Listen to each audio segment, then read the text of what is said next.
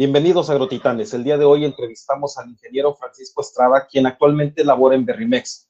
Él nos da muestra de un gran liderazgo y así como también de una gran fuerza de voluntad, optimismo y de equilibrio. Él da mucha oportunidad de entender cómo el hecho de permanecer consciente en el aquí y en el ahora te puede generar una gran retribución profesional, emocional y también nos da muestra de cómo manejar cada una de las energías que el universo nos otorga.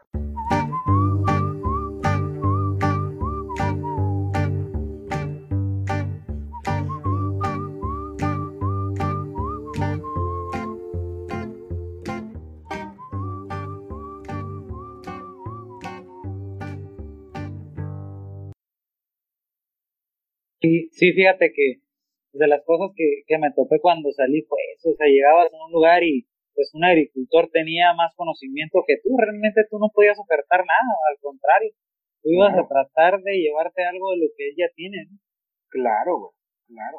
Entonces sí. Pero pues como dijo tu, tu amigo, la verdad que pues cuando ya te dan el título ya te comprometen, porque cuando no tienes el título pues no, no hay problema si no sabes, pero cuando ya te dicen ingeniero y no sabes, híjole, sí, es más, más constante. Fíjate que también a mí me pasó, güey, que eh, la, la la escuela donde yo estudié en un tecnológico agropecuario también en, Jalisco, este, resulta ser que tiene un proceso que se llama eh, pre-residencia profesional. Y entonces a mí me gustaba mucho la botánica y la maestra de botánica, su marido era el gerente nacional del soporte técnico de Dupont. Entonces me dio la oportunidad de ir a hacer mi pre-residencia profesional ahí al Valle de San Quintín. Y no, hombre, o sea, imagínate de los pedacitos que eran así Morelos, güey, a irte en aquel entonces estaba en su boom este rancho Los Pinos, güey, que tenía de malla, que diga, de campo abierto 2.500 hectáreas de tomate y aparte 1.100 hectáreas, creo, de, de, de, ¿cómo se llama?, de invernadero. Entonces fue un, algo totalmente drástico. Me imagino. ¿En qué año estuviste tú por aquí cuando llegaste la primera vez? 2004, güey, imagínate. No, no, pues era mero apogeo, ¿no? De los pinos. Mero apogeo de los pinos que tenían su seleccionadora de láser, güey, que, y que por medio de infrarrojos veían cuáles iban a ir maduros, medianos, este, todo, la, la separación en ese entonces yo me quedé así de no era otro rollo. Me imagino. Bueno, mi estimado Francisco, muchas, muchas gracias por tan grande persona que eres, por toda la humildad, humildad que muestras. Quisiera, antes que nada, que tú nos dieras la introducción de quién es Francisco y sobre todo en dónde laboras y cuál es tu posición dentro de esta empresa donde laboras. Sí, no, pues al contrario, como te decía, es un placer poder compartir mis perspectivas o mi idea de vida, ¿no? Fíjate que yo actualmente vivo aquí en el Valle de San Quintín, un lugar cercano a, la colonia Vicente Guerrero. Tengo 10 años, voy a cumplir 10 años en agosto que llegué al Valle, como te comenté. Pues, actualmente llevo la parte de producción, soy director de zona en el Valle de San Quintín. Hay mucha producción de berries, ¿no? Sobre todo la fresa. Aquí este valle tiene más de 25 años trabajando con el cultivo de la fresa y tiene poquito más de 15 años trabajando con frambuesas, después llegaron los arándanos y las zarzamoras, ¿no? Yo empecé como encargado de rancho, que mi función era totalmente operativa con liderazgo con la gente de campo, ¿no? Después me dieron la oportunidad a pasar cuatro años, el crecimiento de la compañía dio la oportunidad de desarrollarme como gerente de cultivo, en el mismo cultivo de la frambuesa, ¿no? Frambuesa orgánica. Toda mi, vida agricultura ha sido en la parte orgánica, realmente mi experiencia en el lado convencional es un poco y pues creo que tengo muy definido, ¿no? La parte ecológica, más que orgánica, yo creo que es ecológica y ahorita está muy en boga el tema de, pues de lo que es cuidar el medio, ¿no? No tanto explotarlo. Yo creo que en un inicio cuando empezó todo el tema de la revolución verde, se cruzó un poquito ahí el tema de, de cuidar el ambiente, ¿no? Querías producir, pero ¿a costa de qué? Lo que hemos visto que entre más agresivo seas con moléculas y con minerales, pues vas a ser más dañino, ¿no? Lo vemos, yo comparo mucho lo que es el tema de la agricultura con cualquier ser vivo, ¿no? En este caso nosotros, los animales. Fíjate que yo tengo la oportunidad de, de estar relacionado en todas las ramas de la biología, ¿no? Tengo una hermana doctora, un papá veterinario, un hermano zootecnista y el hermano menor también es agrónomo. Entonces yo comparo mucho y veo mucha relación. Digo, la única diferencia que encuentro con las plantas y los animales es que una planta no, no se va a mover ni te va a gritar si se siente estresado, si se siente mal, Entonces yo creo que eso fue la lección más importante que aprendí como crecedor de plantas, como agricultor o como encargado de rancho que le llamamos aquí en Berrimex, que fue básicamente el interpretar, ¿no? Uno se vuelve un interpretador de plantas y entre mejor las interpretes, pues vas a ser más oportuno al momento de llegar, ¿no? El mismo tema que es una ventaja se vuelve una desventaja, ¿no? Porque la ventaja es, si se muere un humano, te demandan y te metes en un problemón, aparte de la cuestión psicológica que pueda generar el choque. Un animal también genera una cuestión, pero es menos. Una planta, pues yo creo que con lo mismo. A veces nos olvidamos que son seres vivos, ¿no? Pero bueno, regresando al tema, tengo casi, casi dos años como director de zona y pues es totalmente diferente a lo que yo pensé que iba a hacer, ¿no? Cuando yo salí de la escuela, pues yo iba preparado para crecer plantas, nutrirlas y ahorita que estoy aquí, pues yo creo que nos volvemos más gestores, ¿ya? tanto psicólogos, pero yo creo que lo más importante es ser un líder, ¿no? Y como líder, uno tiene que aprender a tomar las decisiones por el beneficio de la empresa, ¿no? Yo creo que eso es lo que a mí me puede dar la seguridad de lo que yo hago. No tomar una decisión para mi beneficio, para el beneficio de otras personas, sino para el beneficio de la compañía, ¿no? Y ahí entra toda la parte de los valores y de la misión de la empresa, ¿no?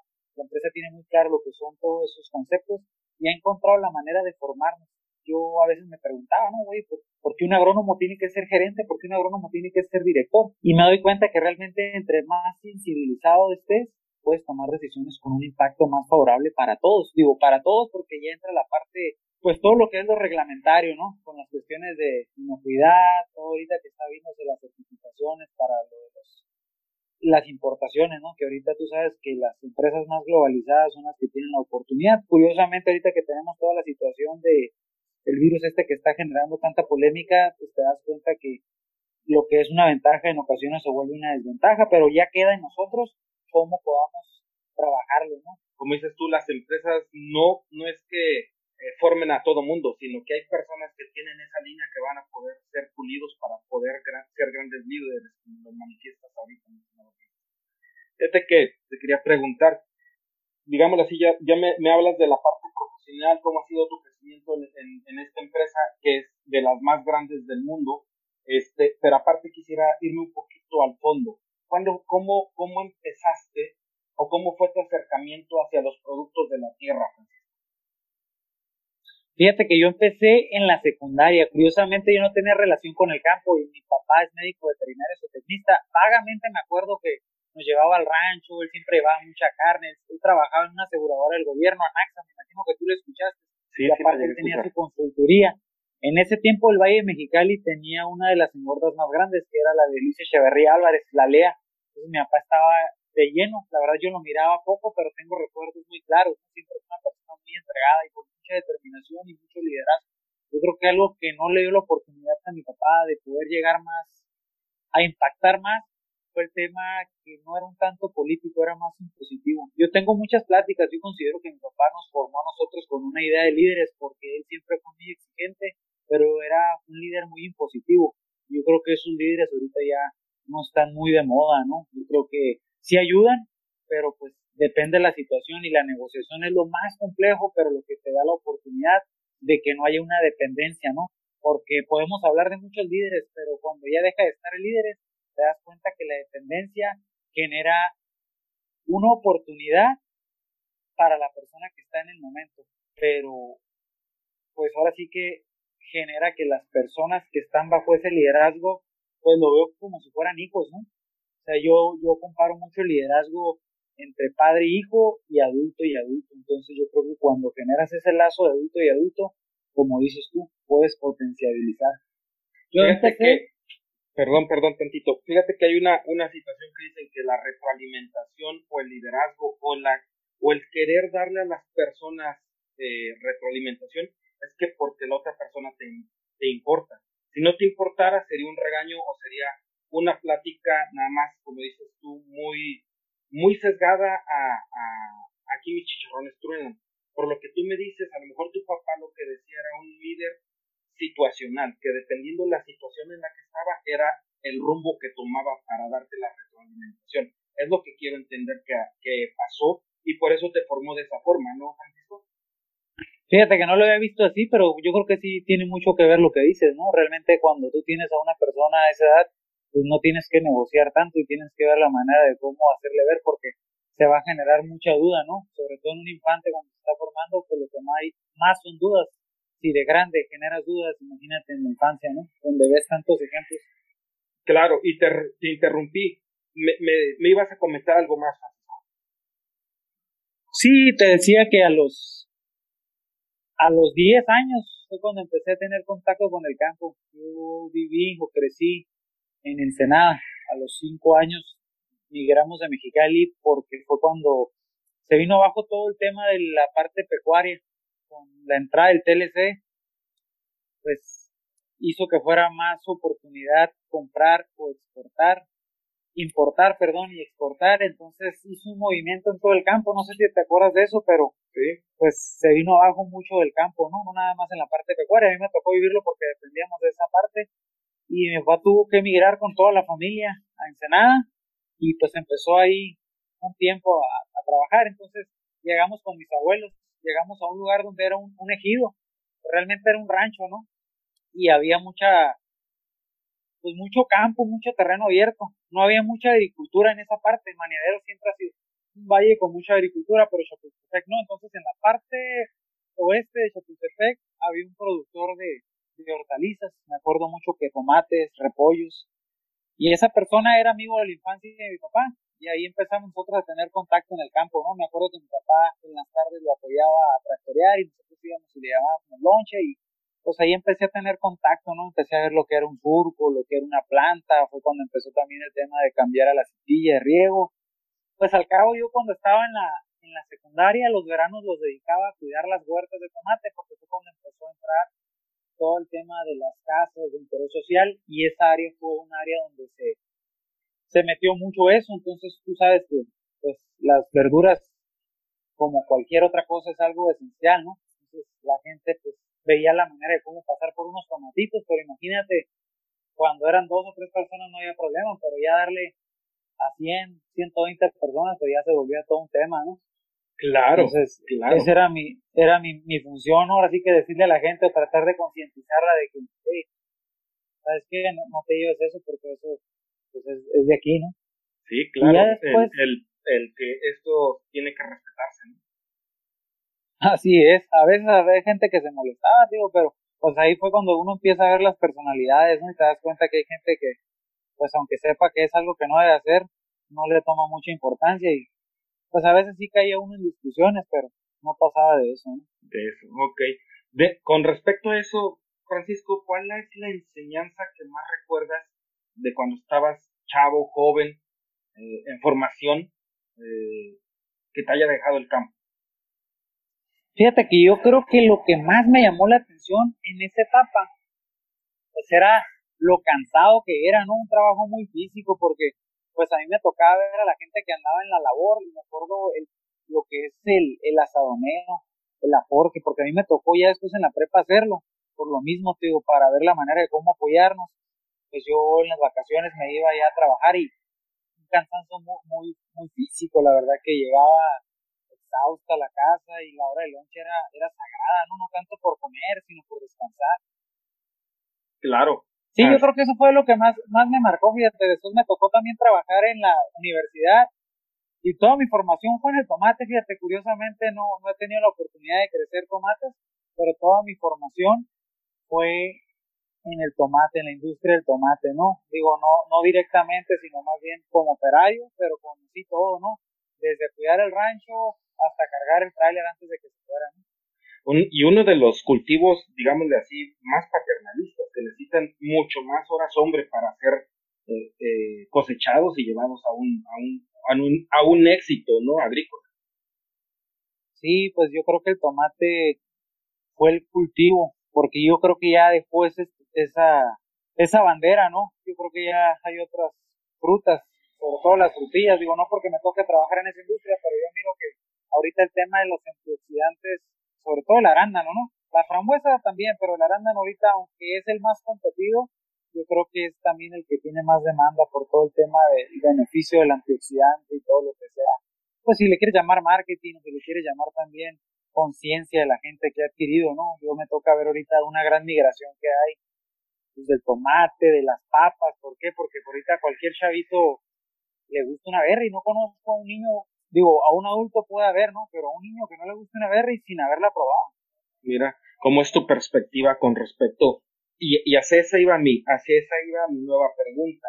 ¿Cómo ves o cómo enfocas tú el tema del desarrollar un cultivo con el tema de desarrollar un negocio, mi estimado Francisco?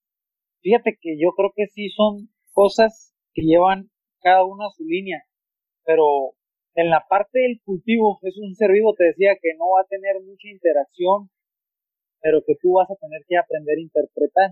En la parte del negocio, pues vas a tener que interpretar, pero aparte tienes que encontrar la interacción, ¿no? Porque pues una, una cosa es lo que tú quieras transmitir y otra cosa es lo que los demás van a poder tomar o interpretar, ¿no? Entonces yo creo que eso es lo que vuelve complejo ya cuando vas a poner un negocio. La verdad, no me ha tocado, fíjate, no he estado en esa parte, me ha tocado verlo, he visto, porque me ha tocado la oportunidad de ir a, viajes de mercado y ver todo lo que es la industria del marketing y todo lo que es la, la parte de la comercialización.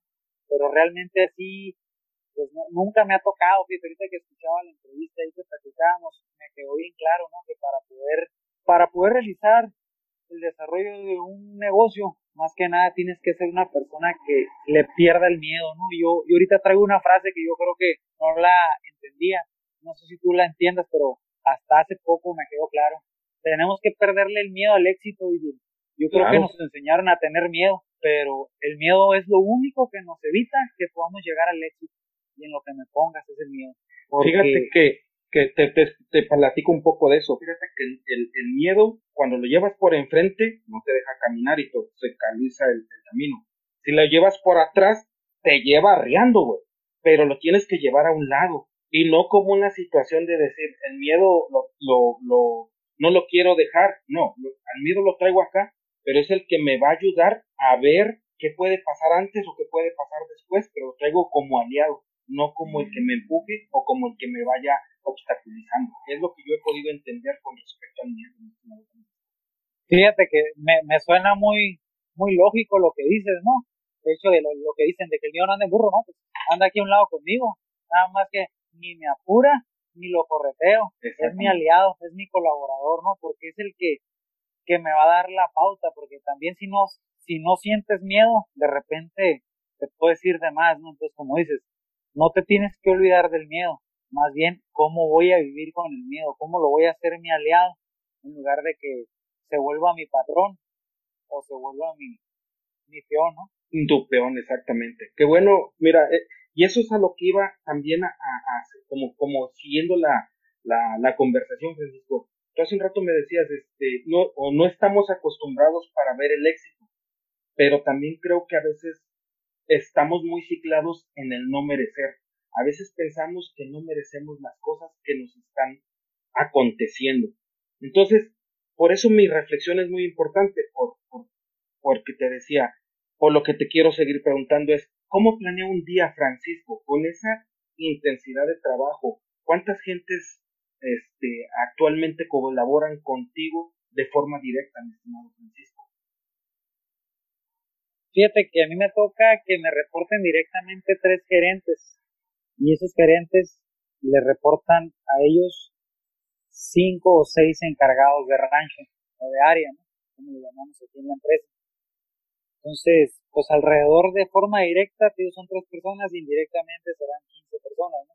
Donde yo ya no soy su supervisor directo, pero sí tengo contacto con ellos, ¿no? Mira, más que... Más que nada en este sentido, porque a final de cuentas, tu equipo de trabajo es desde el señor que, que, cosecha, el señor que riega o, el encargado de riego y toda esa conformación y esa pirámide que tú formas tiene que estar bien orquestada. Y para estar bien orquestada, el, el que dirige esa cabeza, que en este caso eres tú, ¿cómo lo haces, mi estimado Francisco?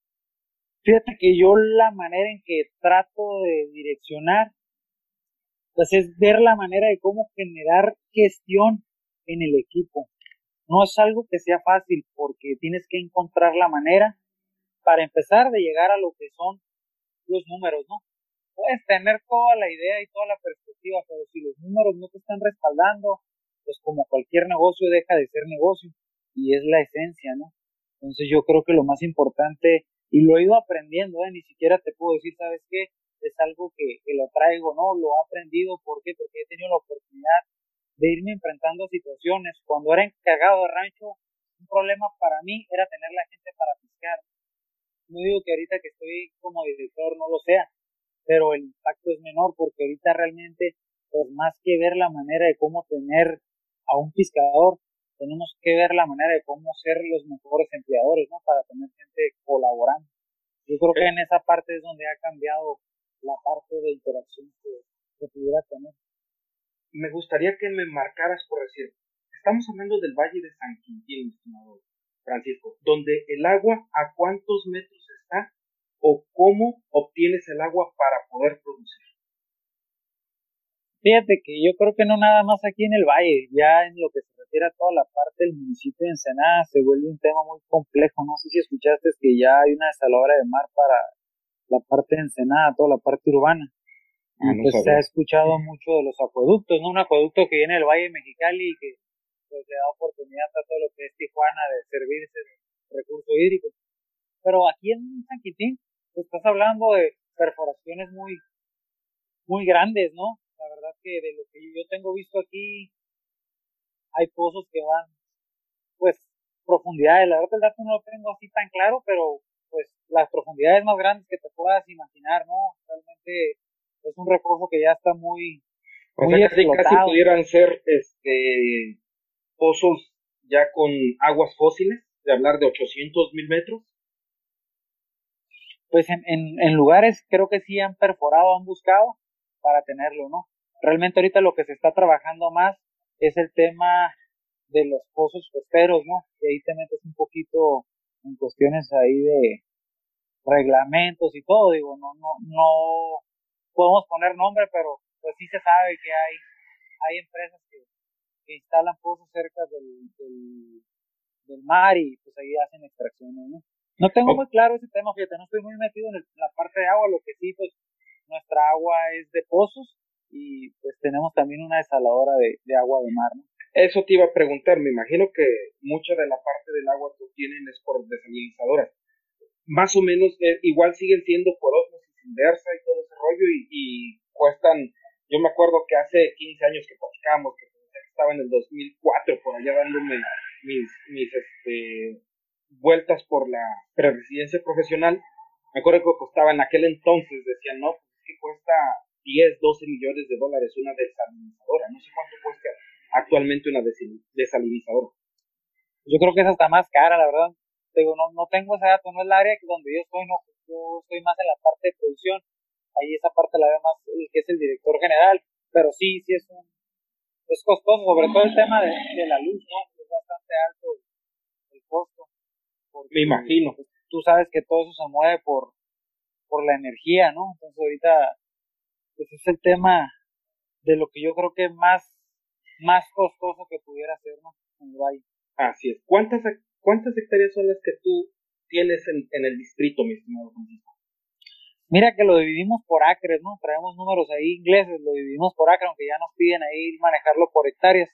Pero en la parte de frambuesa son arriba de 250 acres, que es frambuesa orgánica, en la parte de fresas son 350, poquito más, 380, y en la parte de arándano estamos hablando de 480 acres de convencional y como 50 acres orgánicos más o menos. Digámoslo así, que una que son casi media hectárea, ¿no? Una hectárea tiene 2.45 de acres. 2.45, ok. Ahora, ¿cuántas hectáreas o cuántas, cuántos acres, perdón, mi estimado Francisco, es el grupo Berrimex como tal en México? Fíjate, te digo, esa parte no, no, no la tengo ahí yo el número, pero sí es, es amplio. Lo que te puedo decir, las zonas donde están ubicados, es lo que es la parte de Jalisco, la parte de Michoacán, y ahorita ahí hay algo en la parte de, Puebla, ¿no? Son las principales zonas y lo que es aquí la parte de San Quintín en Baja California. Pero el, valle de San Quintín es el más grande, ¿no? Pero... No, no, yo creo que la parte de Jalisco tiene todavía más, más superficie, ¿no? Más superficie. sí, sí, sobre todo por el recurso, ¿no? Tú sabes que en Jalisco lo que más hay es agua. Es agua. Se ha vuelto un tema competir con los aguacateros, ¿no? Escuché que comentaba en la entrevista del aguacate y realmente el aguacate se ha vuelto, pues, una competencia muy grande para las berries, ¿no? Por terreno más que nada, porque pues todo el mundo quiere poner aguacates. Claro, claro, bueno, pero realmente también el tema de berries es algo impresionante lo que, lo que está sucediendo. Mi estimado Francisco, dime un libro que digas, este libro fue de los que más me han marcado en mi vida profesional. Fíjate que no soy mucho de leer, de hecho tengo poco y ahorita aprovechando los días estoy leyendo, pero el libro que a mí me cambió totalmente la perspectiva de vida fue La inteligencia emocional de Daniel Goleman. Fue donde yo por primera vez pude darme cuenta que como dices, uno es un diamante que si se deja pulir puede brillar lo que uno quiera. Porque pues de chavillo yo había actitudes que no entendía, pero que de forma inconsciente las generaba, ¿no?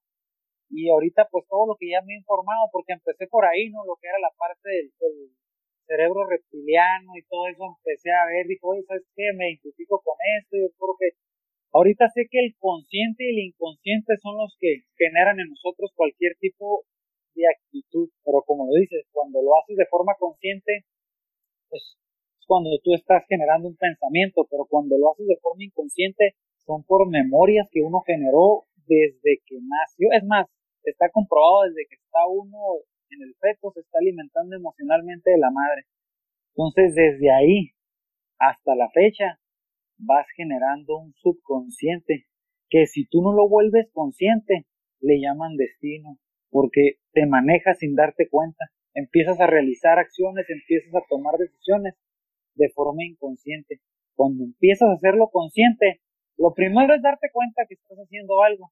Ya cuando te diste cuenta, fue el paso más difícil. Es como brincar el obstáculo, pero de ahí hay que estar trabajándolo, ¿no? Y empiezas a generar hábitos y sin darte cuenta, pues empiezas a cambiar tus acciones y empiezas a ver otros resultados, ¿no? Sobre todo, te decía, ¿no? El tema de la negociación. Cuando eres una persona que viene con la parte de ser impositivo, tú pasas al negociar y dice, espérame, espérame, pues, ¿esto cómo se hace? Y fue de las cosas que a mí más me costó, te digo, fue el aprendizaje. Yo me he dado cuenta que realmente uno aprende de las personas que uno dirige, pero cuando tú te nutres de ellos, ellos se nutren de ti y viceversa. Cuando tú estás con las personas que te dirigen, pues empiezas a nutrirte de ellos y ellos también se nutren de ti. Entonces realmente es una interacción que lo más importante es que se dé. Porque si tú dices, no, pero es que tienes que hablar mucho y escuchar poco, o no, sabes que tienes que escuchar poco y hablar mucho, realmente ahí es donde uno tiene que empezar a, encontrar los momentos, cuando tienes que dar tu opinión, cuando tienes que escuchar. Tu equilibrio a final de cuentas. Exactamente, ¿sabes cómo lo menciono yo? Irte por el medio de la carretera, no irte ni por el lado izquierdo ni por el derecho, vete por el medio porque normalmente es el menos rodado. Ok, no, hombre, qué interesante, Francisco, porque mi, mi siguiente eh, tema de conversación es preguntarte, a ver, ya, ya pudiste llegar de la agricultura, ya te formaste, ya tienes esto, ¿cómo fue que llegaste ahora sí a, a, a querer desempeñar el tema agrícola y de cuando empezaste a lo que llevas ahorita recorrido, ¿cómo lo, cómo lo harías en un resumen? Si tuviera que resumirlo, fue primeramente entender lo que es una planta. Yo creo que eso fue lo más importante para poder entrar al negocio. Una vez que hice eso, entender cómo encontrar las palabras para convencer a la gente que va a estar interactuando con las plantas. Pero no significa que tienes que manipularlos, no. ¿Cómo los haces conscientes? Vuelvo al tema de la conciencia. Yo creo que la conciencia es lo que te da la oportunidad de ir escalando. Entre más consciente te vuelvas, más oportunidad vas a tener de ir impactando, porque el universo te da esa oportunidad que cuando vas a hacer algo positivo, empiezas a conectar y te empiezas a abrir. Haz de cuenta que tú traes una canasta y tú vas con tu canasta, ¿no? Y puedes llevar manzanas, pero tú la llevas llena. Cuando empiezas a caminar con las manzanas, empiezas a ver gente que ocupa manzanas y entonces tú empiezas a dar manzanas. Pues ahí pueden decir, oye, pues la verdad, qué mal, ¿no? ¿Por qué está dando sus manzanas? No sabe qué va a haber enfrente. Pero pues la otra persona piensa, ¿sabes qué? Esto pesa mucho. voy a dar las manzanas porque nada más ocupo uno o dos. Pero en ese inter, cuando tú ya empezaste a entregar manzanas, te quedaste con una o dos manzanas, en eso te da hambre y te las comes. Y después te empiezas a topar que te empiezan a dar una fresa, una frambuesa, un aguacate. Y ahí empiezas a darte cuenta que conforme va pasando la vida y va pasando el tiempo, si tú encuentras la manera de concientizar a la gente y de darle, ellos empiezan a notar que es la manera de que uno pueda recibir también. Pero no es algo que sea sencillo porque pues hay una sociedad, normalmente la sociedad está acostumbrada a arrebatar o a comprar. Cuando alguien da, pues han de decir, no, lo primero, algo quiere pero al ver que no pides nada se dan cuenta que tu calidad es otra o tu intención es otra. Y es donde yo digo que la parte de no manipular es muy importante porque respetas el libre de las personas, que es un derecho universal, ¿no? Entonces yo creo que es la parte más importante que pudiera tener cualquier ser humano, si lo queremos ver en la parte agrícola, si lo queremos ver en cualquier situación. No hablo nada más de la especie humana, hablo de cualquier especie que viva en el planeta. Híjole, Francisco, qué, qué, qué, qué, interesante. Quisiera seguir en este sentido y, y, a lo mejor ya no con el aprendizaje, sino por decir, ¿qué te ha dado la oportunidad de estar en este plano de direccionar en este plano de jefe de distrito? ¿Qué oportunidades te ha dado la empresa? ¿Hacia dónde has viajado? ¿Qué has aprendido? ¿Qué, qué, qué recorridos son los que más te han marcado tu total? Fíjate, sí, pero más que no soy de distrito, soy director de zona porque ah, el distrito tiene, tiene, dos zonas, yo tengo una zona y tengo un homólogo que tiene otra zona, yo estoy en la parte sur y en la parte norte y hay un director general. Fíjate que yo empecé mi recorrido cuando estaba en la escuela, me tocó recibir un curso de Intagri. ¿Por qué? Por causalidades, ¿no? No casualidades, causalidades. Y ahí se me abrió la oportunidad de hacer una estancia en Quintana Roo, en Felipe Carrillo Puerto. Eh, estuve en el corazón maya y me tocó interactuar con mucha gente, ¿no? Me di cuenta que esa gente es muy valiosa, pero también sufrió mucho por todo el tema de la colonización española, ¿no? Me tocó escuchar de la guerra de castes. No me acuerdo del poblado, pero me tocó estar en el corazón donde fue la guerra de castes y convivir con la gente maya. De hecho, algo que me acuerdo mucho fue que un compañero de los que fuimos, fuimos cuatro, se le ocurrió tomar una foto en una fiesta, porque ya ves que hacen fiestas de los pueblos. Y una persona que se molestó, créeme que si no hubiéramos ido con una persona que hablara maya, quién sabe si se te estuviera contando lo que te estoy contando, ¿no? Porque la persona pues ya andaba medio tomada y como que se sintió ofendido. Y lo entiendo, ¿no? Porque pues es algo cultural donde a veces te digo, el subconsciente te traiciona, ¿no? Y pues Fíjate que ahí me, me, abrió la puerta de conocer cultivos tropicales, me acuerdo mucho la papaya, ¿no? Y fíjate, algo de lo que aprendí con una persona que para mí fue una, alguien que me dio una idea de vida, que fue Jorge Luis. Él es originario de Chiapas y él conoce muy bien de las papayas. Por causalidad me tocó que me raite al pueblo y en ese raite iba platicando con él. La estancia era en 80 hectáreas de invernaderos hidropónicos, principalmente chile habanero y pepino europeo en los meses de invierno. Pero tenían una parte social que eran los invernaderos sociales, y también había la parte de las papayas, donde iba gente extensionista poder ayudar a comunidades en la cuestión técnica. Y ahí me conecté con él y me tocó conocer esa parte, también los invernaderos sociales. Un compañero Edwin, egresado de Chapingo, muy buena persona, muy buen ser humano, y también él me dio la oportunidad de conocer toda esa área. Y recuerdo mucho al doctor Sergio Enrique, no sé si tú hayas escuchado, él dio clases en el TEC de Querétaro, y para mí también fue un formador porque él me dijo un día, hey, no hay que abusar de la gente, hay que encontrar la manera de cómo ayudarnos. Que no abusen de ti, pero tú tampoco abuses de ellos. Y me quedó bien grabado esa parte, fíjate, en un inicio hasta me sentí un poquito mal, porque no, pues yo no estoy abusando, estoy tratando de, comprar algo más barato, pero te das cuenta de que pues, todo lleva un esfuerzo, ¿no? Y esa parte, pues me marcó mucho. También ya después tuve la oportunidad de conocer, pues aquí en México, ir a congresos, escuchar pláticas.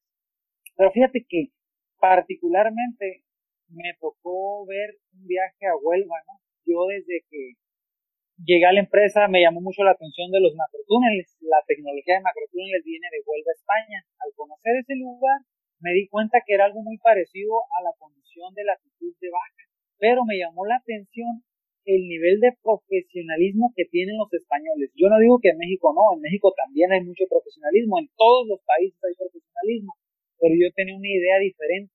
Cuando yo llegué a ese lugar, me di cuenta que lo técnico vale mucho, porque precisamente estamos entrando a una era, digo, no sé qué tanto estés metido en la cuestión astral, pero estamos cambiando de la era de, de las creencias a la era del conocimiento. Y yo creo que lo que va a dar el retributivo, no nada más a la agricultura, todo lo que sea la parte humana y no humana, va a ser el dejar de creer y empezar a comprobar de lo que se está hablando, ¿no? Y entra mucho la parte, tú, pues también tienes algo de científico, lo que platicamos, entonces sabes que el método científico durante mucho tiempo lo pateamos. Yo me considero una persona que lo patea, pero ¿sabes qué? Me doy cuenta que la única manera de poder mejorar es poder medir. Y para poder medir, tienes que establecer un método. Fíjate que eso que hablas de la parte astral, el otro día platicaba con un amigo que se llama Francisco Mendiola, y él me decía, dice, no, es que la parte de las eras, todo eso. Bueno, para resumirte un poco, ¿no? Hay un libro que se llama, de Paracelso, que se llama Manual de Botánica Oculta, así literal, ¿no? Pero en ese libro habla hasta de, de cómo hay plantas lunares, plantas solares, plantas saturninas, y dice, todo está, a final de cuentas, regido por el universo, ¿no? Es que nosotros, los humanos, creemos que no estamos regidos por esos, por esos mismos principios. hacia allá voy con lo tuyo. A final de cuentas tenemos que regresar a los principios para poder salir adelante. Sí, fíjate que de hecho escuché ese tema ahí, fue en España, porque allá la agricultura ecológica es mucho más intensiva que aquí. Allá lo ecológico, pues yo creo que aquí todavía no llegamos a ese punto, ¿no? Porque allá quitan todo el tema de síntesis, ¿no? Yo lo que he estado viendo que hay mucho producto español que está llegando, pero más que nada es porque ya no puede ser ya comercializado como ecológico. Y entra más el tema de certificaciones y cuestiones ahí de legales, ¿no? Pero la ecología, pues es algo que sabemos que es respetar el entorno, ¿no? No generar un desequilibrio. Y yo creo que la esencia de la agricultura orgánica debía ser esa. Ahorita está un poquito abierto al tema de que no deje de ser comercial. Y pues yo creo que la biodinámica, cuando yo escuché esa palabra, no sé si tú ahorita que mencionabas ese libro, se oye muy interesante. La agricultura biodinámica es lo que viene, ¿no? Claro. Cómo encontrar la manera de respetar el equilibrio ecológico, pero poder obtener lo que tú estás buscando, ¿no? A final pues de cuentas es eso, el es volver al equilibrio realmente, ¿no?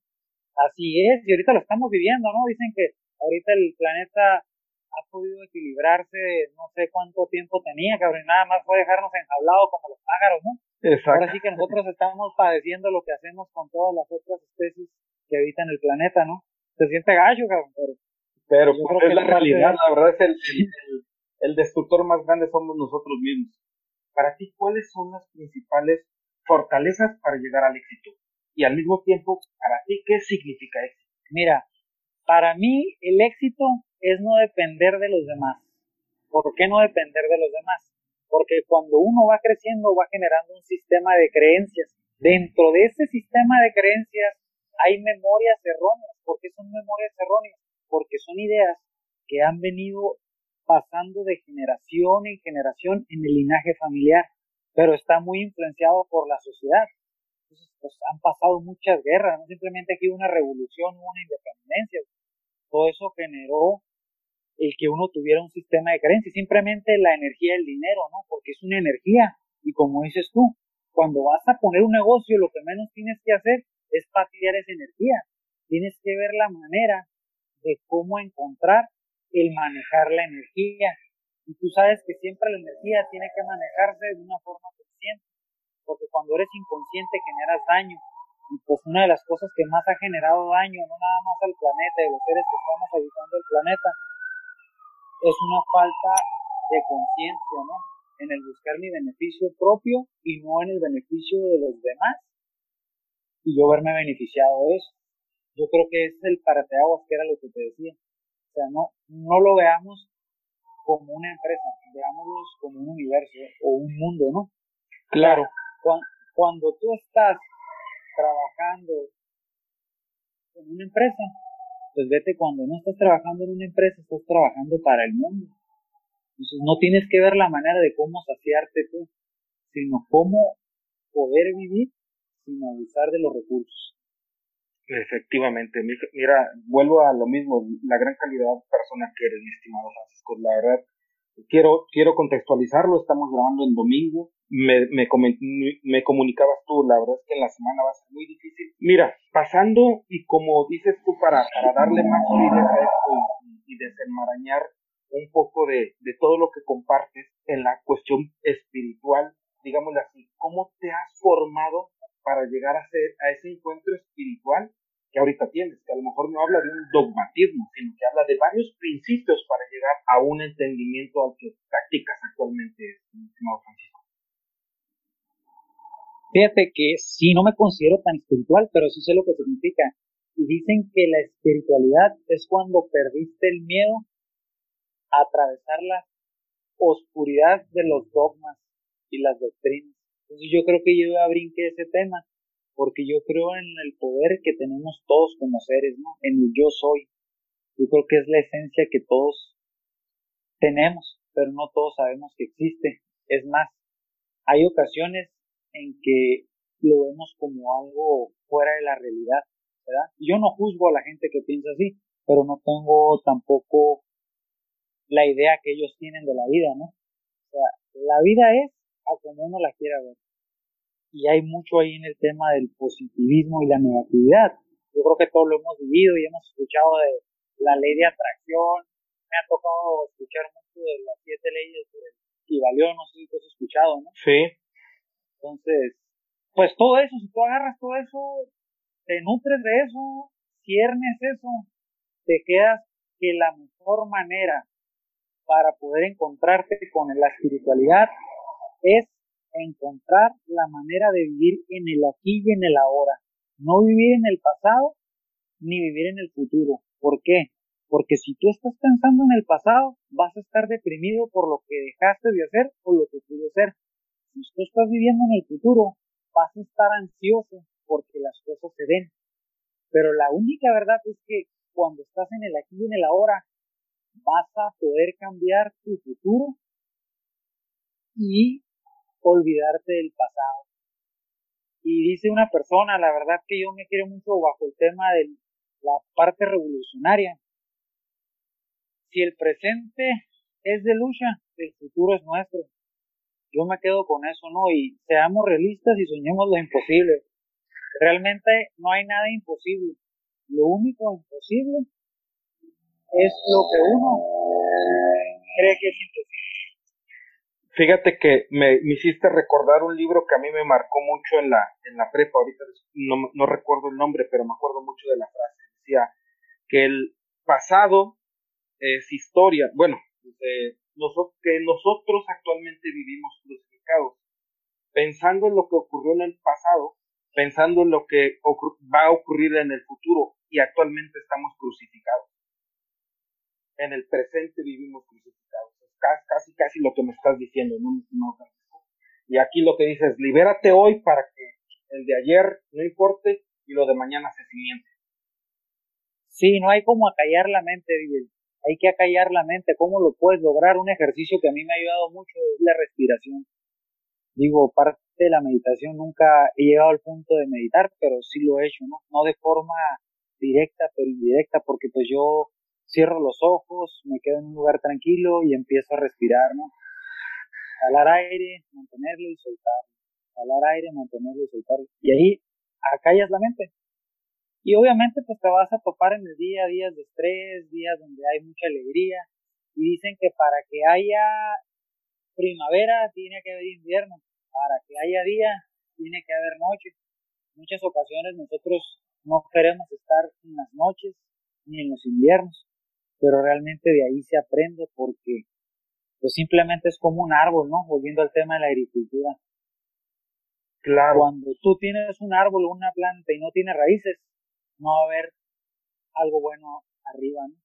Claro, si no hay una buena, si no hay un buen cimiento en, la Exactamente, el cimiento, esa es la palabra, el cimiento es lo que te va a dar la oportunidad de ser el castillo lo grande que quieras que sea.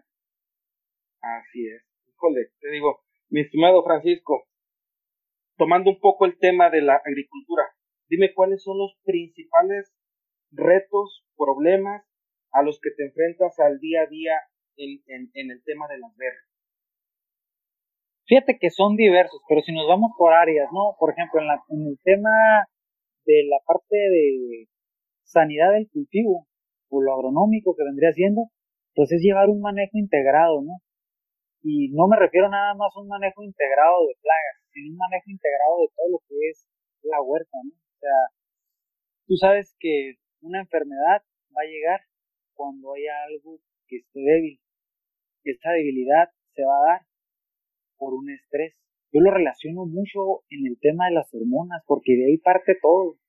La fisiología y la relación del carbono y el nitrógeno, que es algo que está muy interesante y que estoy empezando a, a ver. Pero fíjate, en el tema de las hormonas, cuando un animal, sea humano o sea otra especie, se estresa, genera cortisol. Es una droga que te destruye, ¿verdad? Una droga que produce el organismo, que viene del miedo principalmente. Cuando la planta se estresa, genera ácido abscísico, y es exactamente lo mismo. Le manda una señal a la planta, le dice, hey, te vas a morir, y se viene todo el desorden fisiológico que te va a causar.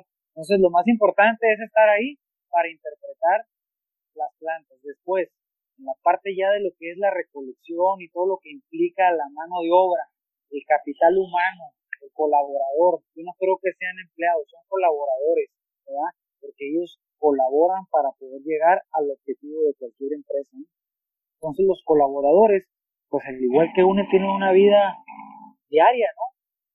Y recuerdo mucho a un líder de cuadrilla que me formó como encargado de rancho y me decía, es que tenemos que ver cómo llega la persona, porque si se peleó en su casa va a llegar tembloroso y va a jalar la fruta poquito más fuerte y la vamos a ayudar. Y, y fíjate que tiene mucha razón, y yo creo que todos hemos estado en la línea de fuego, en lo que se refiere a una situación complicada familiar, inevitablemente, inevitablemente va a impactar en lo laboral.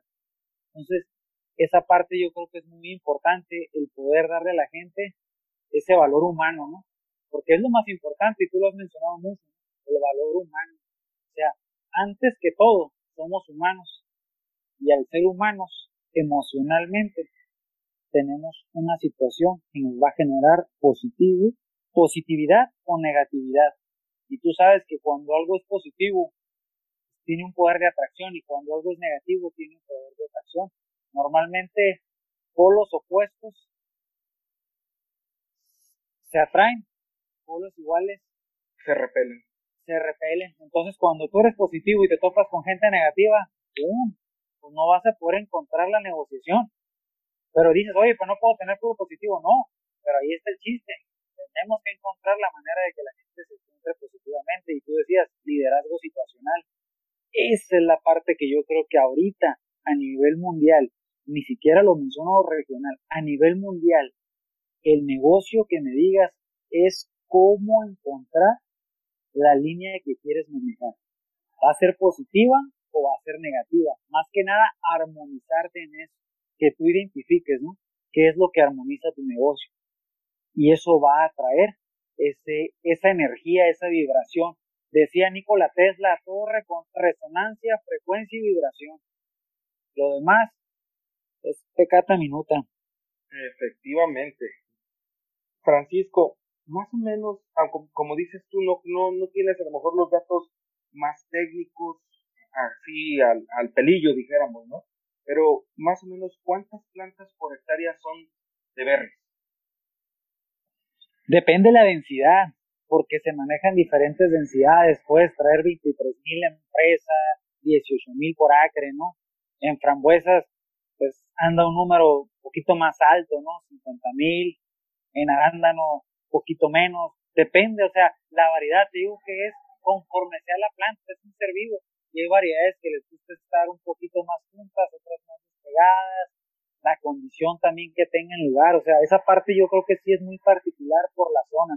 Lo puedes tratar de estandarizar, ¿no? Que es lo que nosotros tenemos, tenemos túneles de ciertas medidas, pero te das cuenta que cada variedad tiene un requerimiento, no nada más nutricional, no nada más fisiológico, no nada más de luz, sino también en todo lo que se refiere a la interacción que tiene con el suelo, ¿no? Si quiere un barro, si quiere una arena, en lo que se refiere con la cuestión hídrica en base a las condiciones. O sea, es algo muy cambiante, no hay como un manual, o sea, no te puedo decir porque yo creo que eso es lo más bonito de este negocio que es la agricultura. Quitando el tema de gente, si te vas al tema de plantas, es cómo puedes encontrar la interpretación para que la planta se encuentre de lo mejor. Casi, casi se ría. Claro, e, efectivamente, como dices tú, que, que se ría y que y que, y que disfrute el estar ahí. A final de cuentas, antes de empezar el podcast, podcast hablábamos. Eh, yo a la planta no la puedo, no la puedo este, hacer que hable. Me va, me va a hacer que yo le interprete y al mismo tiempo que se equilibre para que a final de cuentas me exprese y me diga qué es lo que le está fallando. Francisco, híjole, ah, es impresionante lo, lo mucho que nos, que nos has compartido. Quisiera preguntarte también, mi estimado Francisco, para ti, ¿cuál es el concepto de familia? Fíjate que es algo muy importante que yo creo que para mí, ¿eh? en mi sistema de creencias, la familia es un soporte o es un conector de energía. ¿Por qué? Porque si está armónica la familia, te va a poder dar esa necesidad que tú tienes de energía, porque como todo, al estar en una actividad hay un desgaste energético. Digo, lo puede sufrir tanto el alimenticio, pero el emocional, que es la parte de la energía que te brinda la familia, te va a nutrir cuando está armónico. Cuando no está armónico, te puede quitar esa parte que te nutre. ¿Me explico? Entonces, para mí la familia puede ser el vector más importante para darte ese empujón de energía o te puede quitar ese punto que te iba a dar. O es la, o es la luz o es la oscuridad. Sí, fíjate, realmente no, no creo que deje de ser luz, pero no va a ser la onda que necesitas.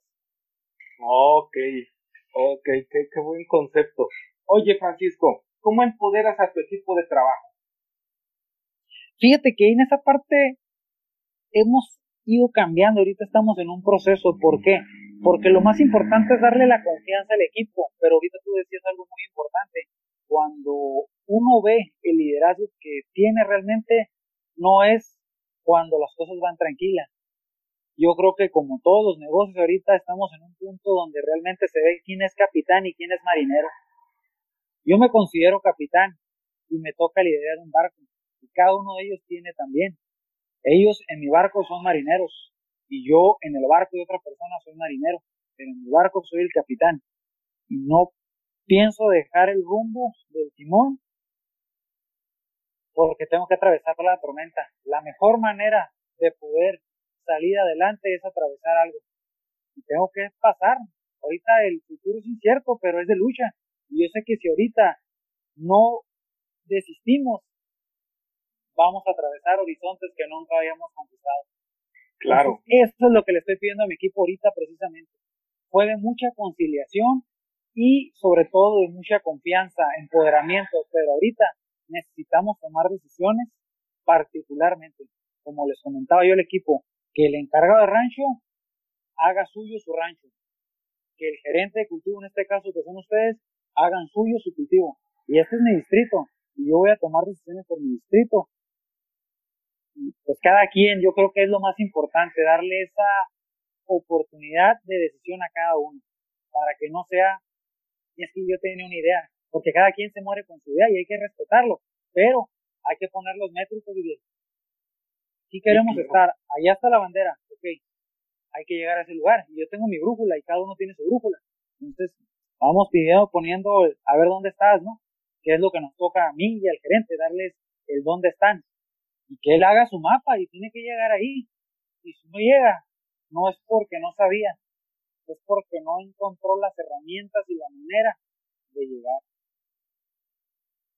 Claro, a final de cuentas el rumbo ya está bien, bien, bien dado. El, el camino puede ser variable, pero a final de cuentas se tiene que llegar al resultado. Exactamente, la meta está, pero cada quien decide qué sendero y qué brecha va a tomar. Eso sí, cada puerta que vayas abriendo, pues va a ser una situación que tienes que ir atravesando. Y ahí es donde te tienes que respaldar. La, la tormenta, como dicen por ahí, cuando más dure la tormenta es porque ya viene la calma, ¿no? E, exactamente, pues, exactamente. Yo creo que todos lo estamos viviendo ahorita, ¿no? Exactamente. La incertidumbre. Ahorita yo creo que, yo le decía a mi equipo la semana pasada, ahorita es el tiempo donde tenemos mucho más estratégicos, mucho más veraces, mucho más claros en todo, porque al final de cuentas en el barco estamos todos. Si se cae el barco, pues al final de cuentas yo puedo decir, este, nos está ganando la tormenta. No, ¿cómo le sacamos el agua al barco para que no nos hunda eh, la tormenta? Al final de cuentas aquí es como dices, el hecho de darle responsabilidad a cada una de las personas o, su liderazgo a cada una de las personas te genera mayor liderazgo a ti, por lo tanto, yo creo que van a salir las cosas adelante. Pienso lo mismo que tú, la verdad que yo creo que ahorita nos está poniendo una prueba. porque es una prueba? Porque pues no sabemos qué va a pasar. Sabemos lo que estamos viendo ahorita, pero no sabemos qué va a pasar y estamos tan acostumbrados a tener una idea de lo que va a pasar que cuando no tenemos esa claridad nos sentimos como nos sentimos ahorita, ¿no? Claro, ahorita. Quien mantenga el rumbo, quien, quien viaje de noche va a avanzar. Quien viaje de día va a dar vueltas en círculos. Y yo creo que para poder viajar de noche hay que abrir la conciencia, y No hay otra manera. Híjole, qué, qué frase, mi estimado Francisco. Qué frase tan bonita.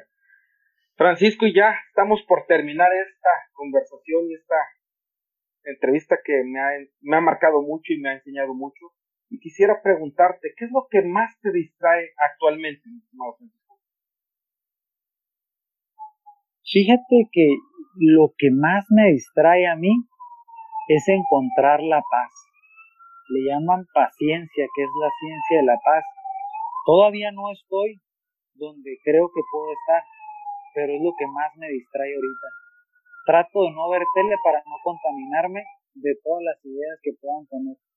Busco videos donde yo pueda cernir lo que me puede ayudar a tener más conciencia, pero realmente ahorita lo que más me distrae es ser paciente. Estoy en busca de la paciencia.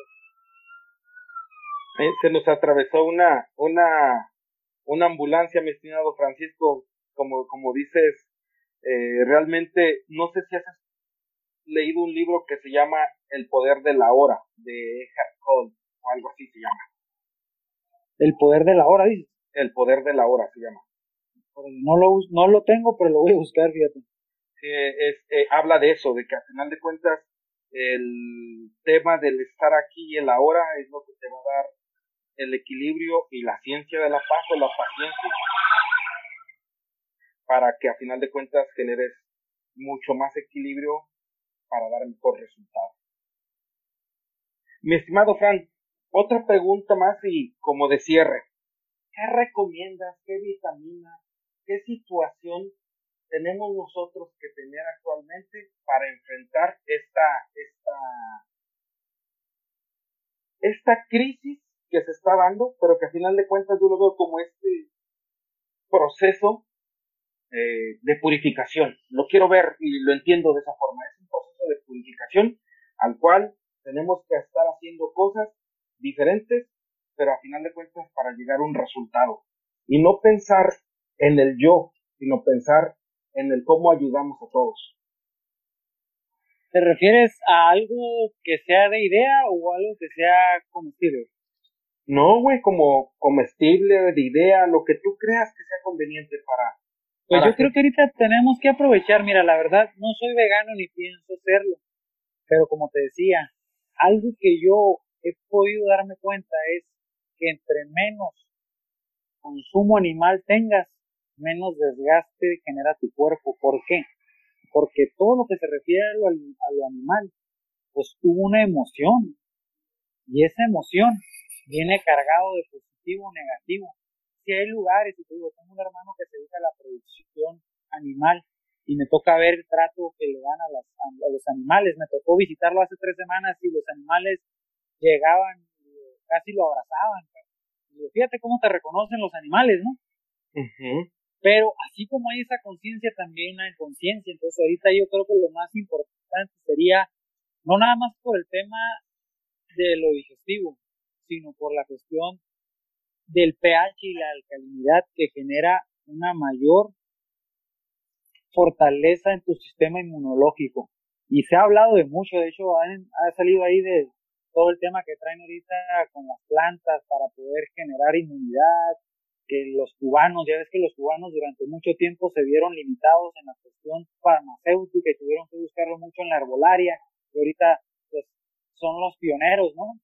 Entonces yo creo que hay que volver a conectarnos a la parte pues de la naturaleza, ¿no? Y buscar mucho el consumo de todo lo que son las plantas, ¿no? Sobre todo el verde. ¿Qué es el verde? Pues es la energía del sol capitalizada o materializada como sustancia clorofílica, pero es eso, es una reacción donde el sol queda atrapado en la planta y esa energía la puedes consumir y te va a dar la energía que necesitas para poder, tus, poder cumplir tus procesos.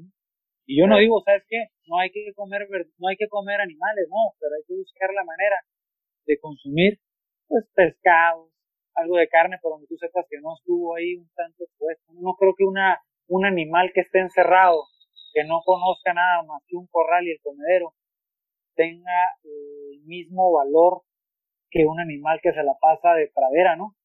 Porque ahorita que estamos encerrados, ¿cómo nos sentimos? Y cuando andamos afuera, en lo verde, entonces, pues yo creo que eso es lo que pudiera compartir. Híjole, la verdad es que dijera, humildemente lo estás diciendo, eso es lo que pudieras compartir. No sabes lo mucho que has compartido, mi estimado Francisco realmente me emociona. Tengo muy poco tiempo de, conocerte, hemos convivido muy poco, pero siempre he dicho que la energía llama buena energía. Por último, mi estimado Francisco, ¿cómo te podemos localizar? ¿Qué medios manejas? ¿Y cómo pudiéramos estar en contacto contigo? Fíjate que yo no estoy muy metido en la parte de, sí tengo mi red social, pero es algo más personal y sí tengo LinkedIn, Francisco Javier Estrada Delgado. Y pues básicamente ahí no, no estoy muy conectado activo en las redes, sí me meto y doy una, una visitada para saber cómo están viendo el mundo otras personas, ¿no? Pero pues estoy más enfocado en la parte laboral ahorita y, en las redes, redes es muy poco, pero sí pues tengo esa red ahí para ver qué, qué es lo que está pasando en la parte laboral. Perfecto. Oye, Francisco, tu correo electrónico, por si alguien pudiera mandar un correo francisco.estrada arroba berry con doble r y punto net. Perfecto. Pues Francisco, no, más, no me queda más que agradecerte toda la bondad que has tenido y la humildad con las que expresas. Te agradezco mucho y realmente pues seguimos en contacto y espero no sea la primera ni la última. Que, que, bueno, que es la primera, pero no creo que sea la última en la cual nos podemos seguir contactando por este medio y primeramente Dios yo creo que por ahí de mediados de mayo a lo mejor nos vemos por allá en tu. O bueno, allá en, San Quintín. La verdad que como te dije en un inicio, no me había tocado estar en una entrevista y, me motivó el, escuchar, la verdad como dices, ¿no? Yo creo que la, el poder de atracción, cuando te conocí también la verdad, creo que eres una persona consciente, que tienes muy claro lo que es tu, tu filosofía de vida y por eso me animé a, platicar y compartirte mi, mi idea, ¿no? O mi, mi interpretación de lo que veo y es un placer, la verdad, poder compartir. Ojalá tenga oportunidad de ver más entrevistas porque me gustó mucho la que me tocó ver y yo creo que esto nos nutre a todos, ¿no? Como te decía, yo creo que ahorita me toca dar manzanas y pues más adelante me va a tocar recoger algo. Ok, mi estimado Francisco, muchísimas gracias. Qué buenas manzanas nos has dado, mi amigo. Te lo agradezco mucho, muchas gracias. Sale, y que esté muy bien, es un gusto. Saludos, mucha suerte. Gracias.